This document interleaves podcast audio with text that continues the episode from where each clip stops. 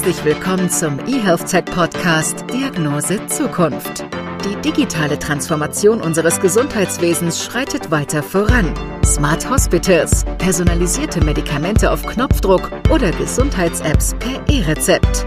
Was kommt als nächstes? Welche neuen, innovativen Ideen und Technologien setzen die Standards für die vernetzte Gesundheitsversorgung von morgen? Diese und weitere Fragen beantworten Ideengeber, Startup-Gründer und Branchenexperten im Gespräch mit unseren Gastgebern Doc Esser und Tobias Leipold. Herzlich willkommen zu einer neuen Episode der Diagnose Zukunft. Heute zu Gast ist Dr. Jan Helmig. Jan ist Bereichsleiter Digitalisierung bei der Opta Data Gruppe. Mit ihm sprechen wir heute über die Telematik-Infrastruktur, die seit 2017 schrittweise ausgerollt wird.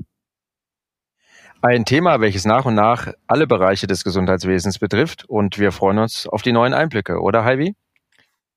Ja, absolut. So, moin Jan, schön, dass du dabei bist und stell dich doch unseren Zuhörenden einmal kurz vor. Ja, hallo zusammen. Schön, dass ich da sein darf. Freut mich sehr. Ich bin Jan Helmich, 39 Jahre alt. Ich bin verheiratet und wir haben zwei Kinder. Ich komme ursprünglich aus dem Ruhrgebiet und fürs äh, Studium hat es mich dann ins äh, Rheinland verschlagen, ins schöne Aachen. Da habe ich äh, Maschinenbau und Wirtschaftsingenieurwesen studiert und anschließend im Rheinland auch treu geblieben. Ging es erst in die Bereiche der Unternehmensberatung, anschließend Automotive-Umfeld und ab 2017 dann ins Gesundheitswesen, ein Sprung ins kalte Wasser und habe seitdem mega Spaß hier in der Branche. Es ist eine echt tolle tolle Sache und man kann hier viel bewegen und seit 2017 dann bei der Optadata an Bord und dort eben aktuell für unsere Digitalisierungsaktivitäten verantwortlich. Wunderbar. Die Optadata-Gruppe ist ja Anbieter für IT, Abrechnung, Services und äh, zu, zu euren Kundengruppen gehören ja ganz breite breite Bereich wie Pflegedienste, Heilmittelerbringer, Hilfsmittelanbieter, Reas, Hebammen, Ärzte, Krankenhäuser. Ich glaube, gibt gar nicht mehr viel, was da nicht dazu gehört. Und du bist Bereichsleiter Digitalisierung. Was genau ist deine Aufgabe? Ja, genau. Also es ist ein sehr, sehr breites Feld, in dem wir unterwegs sind. Und als Bereichsleiter Digitalisierung ähm, mache ich unsere Unternehmensgruppe und auch unsere Kunden im Idealfall fit für den digitalen Wandel, der gerade in all diesen Bereichen passiert. Und das klingt jetzt breit und deswegen mache ich das auch nicht alleine. Das machen wir zusammen mit einem sehr motivierten Team. Und wenn wir das machen, dann machen wir das so mit drei Schwerpunkten. Ne? Wir schauen uns als erstes mal an, welche Innovationen äh, aktuell wirklich für uns anstehen in unserem kompletten Feld für all die genannten Berufsgruppen. Ähm, das können verschiedenste Einflüsse sein über künstliche Intelligenz oder auch legislative Einflüsse. Ähm, und die identifizieren wir und da probieren wir die aus. Dafür haben wir ein eigenes Innovation Lab bei uns, die programmieren einzelne Sachen, die ähm, testen wirklich mal neue Entwicklungen. Und wenn wir sagen, das hat Hand und Fuß und das kann was werden, dann rollen wir das in einem zweiten Step, im zweiten Feld in Pilotprojekte aus. Und das machen wir zusammen mit Partnern dann, ja, etablierterweise von Leistungserbringerseite, von Industrieseite oder auch Kostenträgerseite und probieren aus, ob diese Ideen auch wirklich klappen. Und wenn das klappt, dann kann man daraus halt ein Geschäftsmodell und ein Business ableiten. Und das ist genau das dritte Feld, in dem wir dann auch unterwegs sind. Und in dieser Kette bewegen wir uns dann kontinuierlich mit dem, was wir hier tun, für die Unternehmensgruppe. Was hat dich denn überhaupt in die Digitalisierung des Gesundheitswesens äh, ja, verschlagen? Ja, also das war im Prinzip tatsächlich eine Reihe von Zufällen. Ne? Also angefangen im Gesundheitswesen mit einem Fokus auf Projektarbeit. Da ging es dann um äh, gruppenübergreifende Themen, die wir in der Unternehmensgruppe hatten, Entwicklung neuer Softwarelösungen, aber auch organisatorische Fragestellungen. Und im Rahmen dieser Tätigkeit kamen mehr und mehr ja Digitalisierungsthemen auf, wie Datenabwicklung über Schnittstellen, Interoperabilitätsfragen. Und irgendwann zusammen mit dem äh, Aspekt der Telematik-Infrastruktur deutete sich an, dass wir hier wirklich etwas Grundlegendes, Neues im Gesundheitswesen angehen müssen. Und ähm, da haben wir uns dann eben in Unternehmensgruppe zu entschieden, dass wir hier auch eine solche Digitalisierungseinheit aufbauen möchten. Und ja, dann haben wir das genau um mein Team und um meine Person herum getan. Und so kam ich dann ein bisschen wie die Jungfrau zum Kinder und fühle mich da sehr wohl. Jetzt hast du ja gesagt, du begleitest auch digitale Innovationen. So, was waren denn jetzt so die ja, begeistersten Innovationen, die du in den letzten Jahren begleiten durftest? Ja, also eine ganz große Rolle spielt da sicherlich die Telematikinfrastruktur. Ne? Also wir mhm. haben den äh, Rollout der TI ähm, von relativ früh an begleiten dürfen und die äh, eben genannten Zyklen, sag mal so von Innovation oder Pilotprojekt bis hin zum Business, so seit 2017 eben auch äh, mit aufgefasst. Und das haben wir jetzt insgesamt bei unseren Unternehmensgruppe zusammen mit einem Netzwerk von vielen starken Partnern äh, mehr als 90.000 Mal getan für Ärzte, Apotheker, Krankenhäuser und so weiter. Und die haben wir an die TI gebracht. Und das war echt ein Thema oder ist aktuell natürlich immer noch ein Thema, äh, das uns super stark umtreibt und eigentlich die Hauptinnovation gerade für uns darstellt. Jetzt müsstest du mal für alle, die, die jetzt nicht ganz so bewandert sind in diesem Thema erklären, was äh, beinhaltet denn die Telematikinfrastruktur genau? Klar, gerne. Als Datenautobahn des Gesundheitswesens bezeichnet. Richtig, genau. Also es ist die Datenautobahn des Gesundheitswesens und die soll eigentlich in erster Linie noch zwei Dinge tun. Die soll alle Teilnehmer im Gesundheitswesen, alle Leistungserbringer über die Leistungserbringergrenzen hinweg miteinander verbinden, also den Arzt mit dem Krankenhaus, mit der Apotheke und dem äh, Logopäden beispielsweise. Und das Ganze soll sicher passieren, ja, in einer klar abgesicherten, separaten Umgebung, um somit dann das, was heute in Papier passiert, beispielsweise mit Verordnungen, Dokumentationen oder auch Leistungsnachweisen, dann ersetzen, sodass das dann in Einsen und Nullen über diese Datenautobahn ja, abgewickelt werden kann. Okay. Jetzt gibt es ja das E-Health-Gesetz und da werden dann Fristen geregelt von der TI-Anbindung, ja, für Ärzte, für Apotheken mhm. und so weiter. Ähm, das kennt man ja aus anderen Branchen in dem Sinn nicht. Also äh, wieso gibt es äh, gibt es gibt es die hier und äh, kannst du dazu was sagen? Mhm, und wenn ja, ich noch direkt ja. eine andere Frage anschließen darf, Jan, ich unterbreche Klar, immer so gerne. furchtbar gerne. Ähm, Sehr gerne. Hau rein. ich habe Müsli im Hals stecken. Ey, das ist unfassbar. Da will man sich gesund ernähren. Also, und da würde ich gerne noch direkt eine zweite Frage dran binden. Und zwar hat man ja natürlich das Gefühl, wenn da überhaupt Fristen notwendig sind, ähm, dass die, die eigentlich die Telematik bedienen sollten, eigentlich da mit Misstrauen gegenüberstehen. Und jetzt bin ich gespannt, was du da uns erzählst. Genau, also ähm, um diesen Zusammenhang zu verstehen, muss man, glaube ich, so ein bisschen in die Historie der Telematik schauen ne? und daraus dann ableiten, was heute passiert. Die Idee der TI an sich nämlich ist überhaupt nicht neu. Die gibt es schon wirklich seit dem Anfang dieses Jahrtausends und geht zurück auf die Einführung der Gesundheitskarten in den frühen Nullerjahren. Und ähm, mit der Einführung der Gesundheitskarte waren auch schon erste Ideen für diese Datenautobahn, die wir gerade besprochen haben, da. Und die hatten dann aber tatsächlich aufgrund vieler Schwierigkeiten, politischer Diskussion, technologischer Schwierigkeiten nicht geklappt. Wir hatten viele Jahre des Stillstands Stillstands und kaum eine Weiterentwicklung an der Stelle. Und äh, mit Beginn der letzten Legislaturperiode dann, nachdem sich die äh, jetzt gerade abgewählte Bundesregierung dann eben formiert hatte, so im Jahr 2017, hat man sich im BMG das Ziel gesetzt, die Digitalisierung im Gesundheitswesen wirklich gezielt voranzutreiben und damit dann auch das, was lange schon so im Schatten dann da sein äh, Dasein fristete, nämlich die TI, auf die Spur zu bringen. Und dann hat man sich äh, gesagt und gesagt, okay, wenn wir das jetzt mit dem Überzeugungsmodus machen und auf aktuelle Technologien bringen möchten, dann wird das sehr lange dauern. Dann reichen uns da nicht vier Jahre zu. Wir wollen das aber in diesen vier Jahren zumindest mit einer kritischen Masse schaffen. Und das wollen wir herleiten und auch erzeugen. So, und deswegen hat man gesagt, dann machen wir es nicht über die Überzeugung, sondern über Druck. So, und der Druck wird gesetzgeberisch dann eben über die Fristen zur Anbindungen erzeugt, um dann am Ende eben auch eine kritische Masse zu haben, die dann so groß ist, dass dieser ähm, Umfang der TI als Rat nicht mehr zurückgedreht werden kann. Und ähm, das Misstrauen, das du ansprichst, ne, das ist, glaube ich, am Anfang auf äh, beiden Seiten absolut gegeben gewesen, aufgrund dieser langen schlechten Erfahrungen, die man gemacht hat, sowohl auf Seiten der Gesetzgeber als auch auf Seiten der Leistungserbringer. Und das ist aktuell ein großes Thema bei der Einführung der TI, weil ähm, kann man sich ja vorstellen, ne, wenn ich als Leistungserbringer nicht überzeugt werde, sondern ja ein Stück weit gedrängt werde, in die Datenautobahn reinzugehen, sehe ich erstmal nicht den Nutzen. Und dann habe ich natürlich auch erstmal eine Abwehrhaltung. Und das ist so die Situation, wie man sie auch aktuell gerade so vorfindet, ne, dass äh, die Leistungserbringergruppen, die gerade dran sind, beispielsweise schon Ärzte, Psychotherapeuten, ähm, da eine große Herausforderung drin sahen, erstmal sich anzuschließen, sind jetzt da und den Nutzen, den können sie jetzt mit Blick auf die Anwendung der TI auch erst peu à peu anfangen zu erfahren. Und deswegen glaube ich, dass wir aktuell schon an so einem Wendepunkt sind, wo sich dieser negative ähm, ja, Vorbau oder diese negative Vorgeschichte so langsam anfängt zu drehen in ein ja klares, lösungsorientiertes und nutzenorientiertes Gebilde, wo dann auch die Leistungserbringer was von der TI haben. Wo siehst du denn die Vorteile für die Leistungserbringer?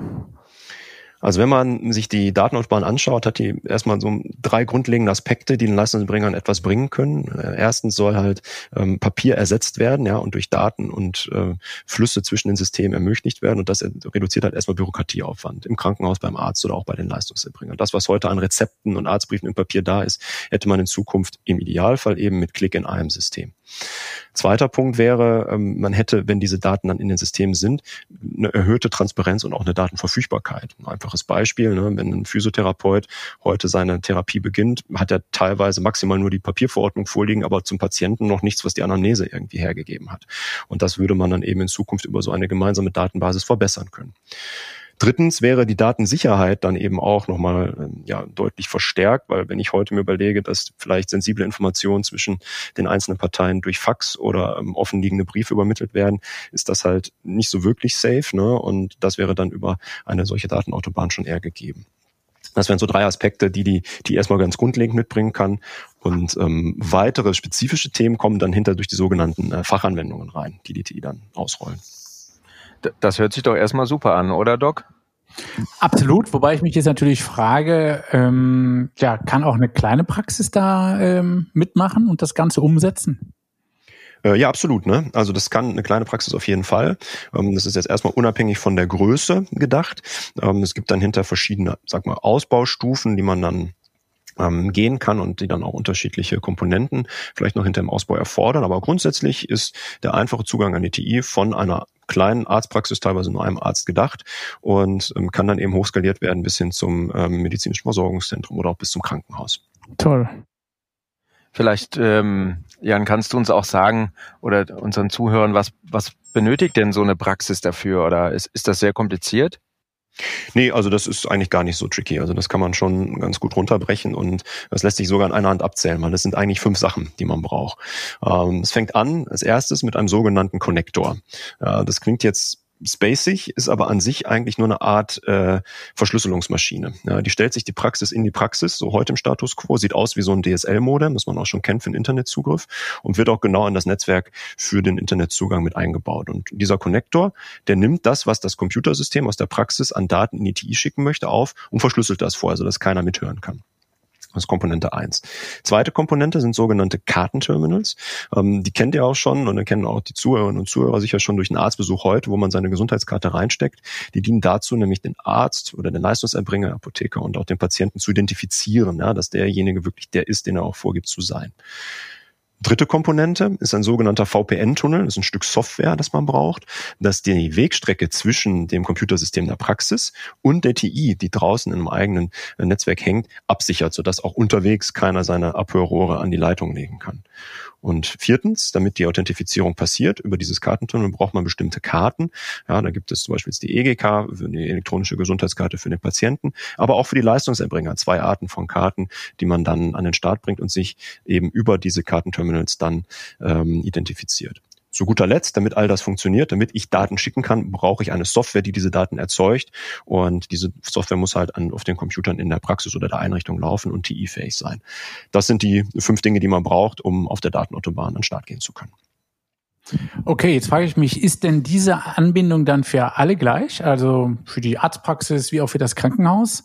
Weil die arbeiten ja schon etwas unterschiedlich, oder? Genau, das ist, die haben auf jeden Fall Unterschiede am Start. Ähm, grundsätzlich ist das Prinzip das gleiche, ja, was die Komponenten angeht, aber du gestaltest die ähm, Ausführung der Komponenten ein bisschen anders. Ähm, ich mache mal ein Beispiel. Wir haben die, die kleinere Arztpraxis mit ein oder zwei Ärzten, hat dieses Setup, wie ich es gerade beschrieben habe. Ein Konnektor, vielleicht zwei, drei Kartenterminals und dann ist gut, ne? Plus diese weiteren äh, Anteile wie VPN-Zugang und so weiter. Ein Krankenhaus arbeitet da insofern anders, als dass die dann in ihren Strukturen das Ganze aufteilen. Das bedeutet, die haben viel, viel mehr Kartenterminals, weil viel, viel mehr Ärzte beispielsweise beispielsweise dabei sind. Das erfordert auch eine höhere Anzahl an Konnektoren, die dann beispielsweise in einem Rechenzentrum des Krankenhauses angesiedelt werden. Aber der Weg der Daten, den wir gerade beschrieben haben, der funktioniert immer ähnlich. Es muss sich immer einer authentifizieren an einem Kartenterminal. Die Datenpakete werden über den Konnektor geschickt. Es ist einfach nur eine Frage der Skalierung für die Anzahl der Geräte, die man im Einsatz hat. Okay. Ist das denn sehr teuer oder wie funktioniert das? Also das kostet auf jeden Fall Geld, ganz klar, weil wenn Hardware reingestellt wird, dann kostet Hardware auch Geld. Ne? Das ist keine Frage. Ähm, wir haben hier beispielsweise, wenn man Apotheken äh, ausrollt, ähm, je nach Umfang und Anzahl der Kartenterminals dabei, ähm, Kostenbetrag von dreieinhalb bis viereinhalbtausend Euro, die einmal investiert werden müssen. Im Beispiel einer Apotheke, für andere verhält sich das anders. Ähm, die Kosten, die für die TI-Ausstattung anfallen, werden aber für die jeweiligen Leistungserbringer erstattet. Es gibt sogenannte Refinanzierungsvereinbarungen, die haben die Verbände der Leistungserbringer mit dem äh, GKVSV geschlossen, also dem Spitzenverband der gesetzlichen Krankenversicherung. Und dann kann ein Leistungserbringer, konkret also ein Arzt, ein Apotheker oder auch später Pflegedienste und Logopäden, auf Basis dieser Refinanzierungsvereinbarungen das Geld, das sie einmal ausgegeben haben, wieder zurückerstattet bekommen. Wie gewährleistet ihr denn den Datenschutz während der Umstellung? Ja. Also, Gibt es da eine Möglichkeit? Also das ist auf jeden Fall ein trickiger Punkt, weil ähm, das, was über die TI läuft, ist halt nach TI-Standards sozusagen gesichert. Aber das, was noch draußen läuft, ne, entweder im Papier oder in einem ungesicherten System, halt nicht. So, und da hast du, wenn du eine Umstellung machst, und solange du einzelne Leistungserbringer hast, die schon angeschlossen sind und andere noch nicht, sicherlich immer diesen Mischbetrieb. Und der ist eine Herausforderung. Und das ist auch ein Grund, warum viele der Kernanwendungen, die später kommen sollen, wie beispielsweise elektronische Verordnung oder auch eine elektronische Patientenakte, derzeit noch sozusagen im Rollout sind, ja, und mit den sensiblen Daten auch noch vorsichtig umgegangen wird, bis dann eben ein Großteil der Leistungserbringer über die einzelnen Sektoren hinweg auch an der TI ist. Hm, jetzt hast du ja mit, mit Optadata und Partnern schon die verschiedensten Leistungserbringer an die TI angeschlossen und begleitet. Ähm, Würdest du denn sagen, dass das eigentlich ein erfolgreiches äh, Projekt ist oder gibt es noch äh, große Herausforderungen im Moment, beziehungsweise wo, wo würdest du denn Optimierungspotenzial noch sehen, bevor wir gleich mal in ein konkretes Projekt reinschauen? Mhm. Ja, also ähm, erstmal ist es ein erfolgreiches Projekt, ja oder nein? Aus unserer Sicht ja, das ist es, weil diese geforderte kritische Masse, ja, die die äh, Gesetzgeber sich am Anfang überlegt haben, ich denke, die haben wir mittlerweile erreicht. Wir haben ähm, einen Großteil der Ärzte an der TI, wir haben einen Großteil der Apotheker an der TI, Krankenhäuser ebenfalls und die Gesundheitsfachberufe sind in Vorbereitung, die stehen in den Startlöchern. Also das ist eine Bewegung, die ist aus unserer Sicht ja im Fluss und geht voran. Ähm, Gibt es dabei noch Herausforderungen? Ja, auf jeden Fall. Zahlreiche, definitiv. Ähm, also immer drei Beispiele, ne, was wir so als Herausforderung aktuell sehen. Ähm, das ist de facto auf jeden Fall immer noch der Anschluss selbst. Ne? Wir haben zwar schon viele tausend Leistungserbringer an der TI, aber es müssen noch viel, viel mehr auch angeschlossen werden. Ganz klar. Also wenn man sich die Anzahl von Gesundheitsfachberufen beispielsweise draußen anschaut im Markt, die sind viel, viel höher als das, was wir an Ärzten haben. Und das ist echt eine Challenge. Dann brauchen wir als zweites Beispiel ähm, eine Kompatibilität in den Softwaren. Ja. Hatten eben erzählt, eine dieser fünf Sachen ist eine Software, die TI-ready ist. Mm, das ist eine echte Herausforderung für die Hersteller an Branchensoftwaren, dass die verstehen, wie die TI funktioniert, was sie an Datenpaketen senden müssen. Und auch das ist auf jeden Fall anzugehen. Drittens ähm, ist, dass die TI selber mit dem, was sie so darstellt, halt auch kontinuierlich weiterentwickelt wird. Ähm, das, was ich eben erklärt habe, mit einem Connector und einem Kartenterminal vor Ort, ist ein Status quo, ja, so wie er jetzt bei fast allen Ärzten ausgerollt wurde. Ist aber ein Status quo, wie er äh, weiterentwickelt wird zu mehr Rechenzentrumslösungen oder vielleicht in Zukunft auch mobilen Lösungen, ähm, die man dann einsetzen kann, die dann auch anderen Anwendungsfällen gerecht werden. Jetzt gibt es ja bereits Pilotprojekte. Und mhm. da ist zum Beispiel, ähm, das finde ich super spannend, ihr ermöglicht die Anbindung für Hebammen. ja. Jetzt muss ich mal sagen, also zum einen, wie kommt man auf die Idee? Wo liegt der Vorteil für die Hebammen und wie macht ihr das? Genau, es klingt erstmal exotisch, ne? Also wenn man jetzt Voll. nachdenkt und äh, wieso machen die denn jetzt Hebammen bitte? Hä? Ähm, ganz klar. Ähm, das hat zwei einfache Gründe. Ähm, ein einfacher Grund ist, die Hebammen stehen in der Gesetzgebung vom E-Health-Gesetz mit an einer der ersten Stellen für den Zugang der TI für die Gesundheitsfachberufe. Ab äh, Sommer 2021 können theoretisch drei Berufsgruppen an die TI sich freiwillig anschließen lassen, neben den Apothekenärzten und so weiter. Das sind Hebammen, Physiotherapeuten und Pflegedienste. Und von diesen drei Berufsgruppen haben uns die Hebammen einmal rausgepickt, weil die aus dem zweiten Grund heraus fast ausschließlich mobil arbeiten. Also ne, wenn man Kinder hat, dann, dann weiß man, wie die Hebamme unterwegs ist. Die hat keine eigene Praxis, die geht nach Hause zu der werdenden Mutter oder zu der gerade gewordenen Mutter und hat damit ein Einsatzumfeld für sich, das echt anders ist als das bei einem Arzt. Ja, der Arzt hat seine Theke, der hat sein Sprechzimmer, in der Regel, wenn er keine Hausbesuche macht und ist damit stationär unterwegs. Eine Hebamme arbeitet eben 100 ja nicht vielleicht nicht 100, aber zumindest einen großen Teil ihrer Arbeitszeit äh, mobil und hat daher andere Anforderungen. Deswegen haben wir uns diese Berufsgruppe direkt rausgepickt und einmal überlegt in einem Rahmen des Pilotprojektes, wie können wir diese Berufsgruppe denn an die TI anschließen und gleichzeitig äh, einen mobilen Zugang zur TI mal verproben, weil das aus unserer Sicht für viele Berufsgruppen, die noch an die TI kommen werden, ein ganz zentrales Merkmal ist. Genau, und du fragst, glaube ich, auch noch, wie wir vorgehen. Ne? Das war der zweite Teil gerade. Ähm, wir haben uns für das genau. Projekt ähm, genau, haben wir uns im Prinzip drei Schritte rausgepickt. Ähm, als erstes haben wir uns angeschaut, wie die Authentifizierung von Hebammen passiert. Ne? Wir hatten eben ja gesehen, damit die äh, TI sicher ist, müssen sich alle über eine gewisse Anzahl an Karten dort registrieren. Und das muss man im mobilen Fall nochmal neu denken, weil es anders ist als stationär. Und das haben wir einmal getan und überlegt, wie das für die Hebammen funktionieren kann. Und zweitens, das ist ein zweiter Schwerpunkt, an dem wir aktuell auch dran sind, überlegen wir, wie der äh, Zugriff auf Komponenten der sogenannten elektronischen Patientenakte, also das zentrale ähm, Datenvorhaltungstool in der TI für die Hebamme passiert. Und da gibt es einen konkreten Fall, nämlich den Mutterpass. Und dann äh, bauen wir gerade ein Stück Software, wie man denn eben das Ablegen von Dokumenten in der elektronischen Patientenakte mit Blick auf den Mutterpass organisiert. Das ist das, was aktuell läuft. Und das, was wir dann noch tun werden, ist eben drittens, äh, sag mal, den, wenn wir die Authentifizierung haben und die softwareseitigen Fragen geklärt haben, wie muss die Hardware denn aussehen, damit ich mobil wirklich auf die TI zugreifen kann. Und das ist dann so der dritte Teil, den wir uns im Pilotprojekt noch anschauen werden. Das finde ich schon spannend, spannend, dass es, ähm, ne, dass es jetzt auch Entwicklungen gibt oder Software gibt, die dann an, mit der TI oder in der TI äh, arbeiten. Jan, darf ich mal fragen, ist das denn sehr kompliziert als äh, Softwarehersteller, dann sich äh, sozusagen auf die Welt der Gematik einzulassen? Wie sind denn da eure Erfahrungen? Ja, also es ist schon nicht ohne. Ne? Das ist also eine Herausforderung, muss man ganz klar so sehen, weil ähm, wir seitens der TI einen hohen Sicherheitsstandard haben und der ist gut, da muss auch so sein, weil wir da mit sensiblen Daten unterwegs sind. Dafür gibt es dann aber ähm, viele technologische ähm, Eigenarten, sag mal, die hinsichtlich der Absicherung über Zertifikaten, über Schnittstellen, über Zugriffe, über gesicherte Komponenten ähm, abgewickelt werden muss. Und das ist eine Welt, in die muss sich dann ein, ein Softwarehersteller einmal reinbegeben, reindenken. Die liegt auch äh, offen, ja, also die Gematik veröffentlicht all ihre Standards und ihre Spezifikationen dazu auf ihrer Homepage, das ist in sich sehr gut. Aber man muss es eben durcharbeiten und verstehen. Und ähm, das ist aus unserer Erfahrung eben nicht ohne und da unterstützen wir eben auch viele ja, ähm, Branchensoftwarehersteller bei diesem Vorgehen, um eben diese TI-Readiness zu erzeugen, um am Ende möglichst viele Leistungserbringer möglichst schnell an die TI zu bringen, weil nur wenn viele dran sind, haben wir ja schon eben auch uns überlegt, äh, dann fliegt das Ding. Klingt ein bisschen momentan so wie unser Impfvorhaben, möglichst viele so schnell wie möglich zu impfen ja. und man scheitert doch an vielen Dingen. Ähm, wann soll das denn so sein? Wann ist die kritische Masse erreicht? Beziehungsweise habt ihr euch da irgendwelche Zeiten vorgegeben?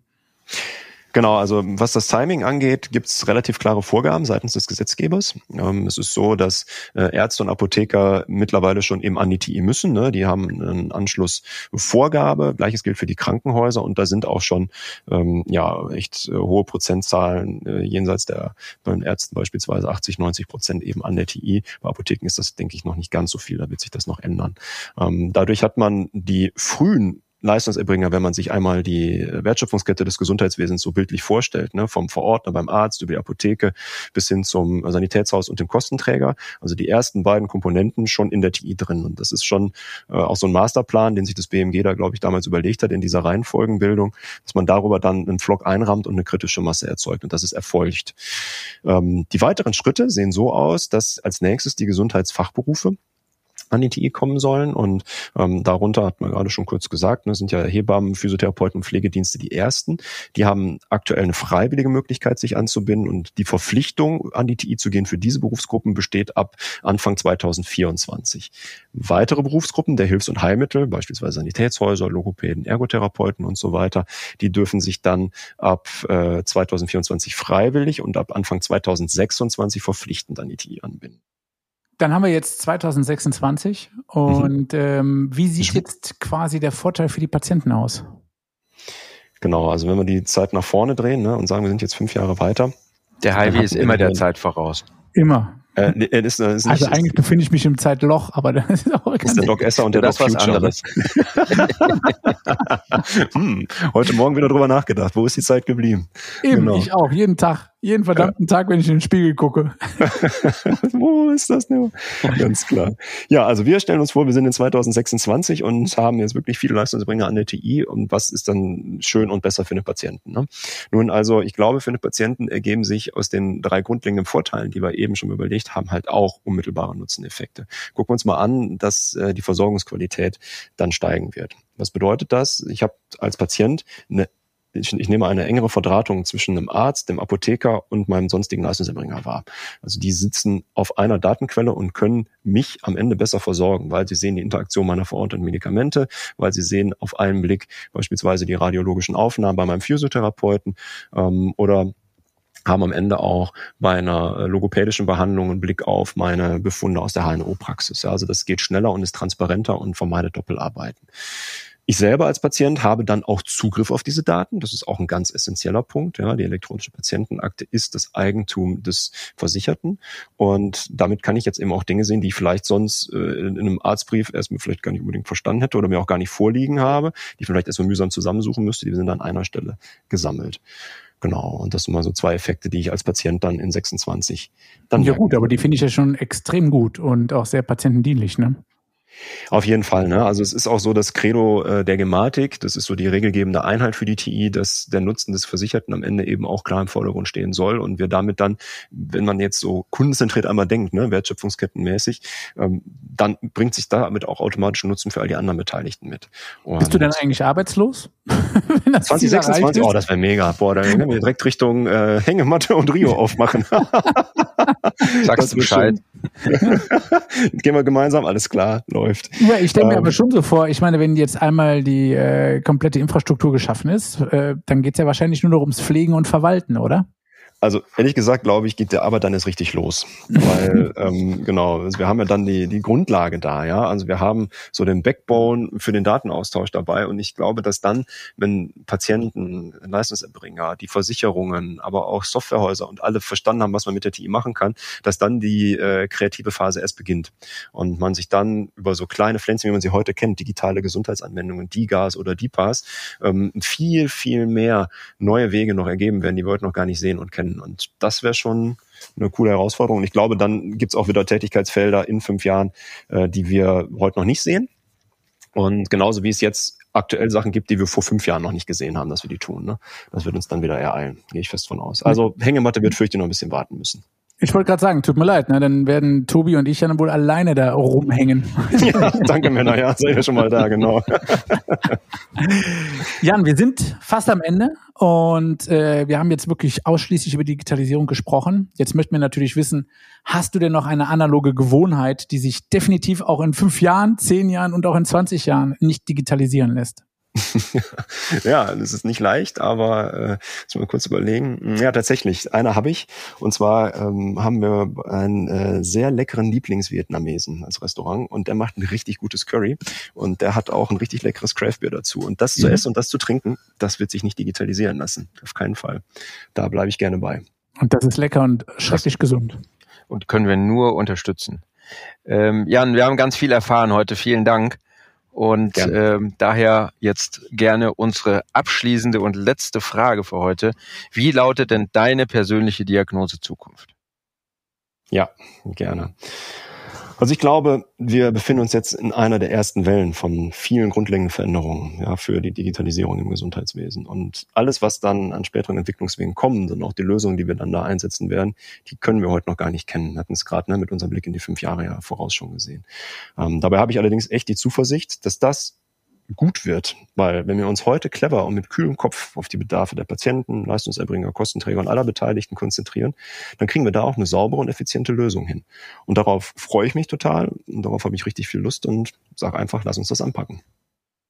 Besser kann man es, glaube ich, nicht sagen.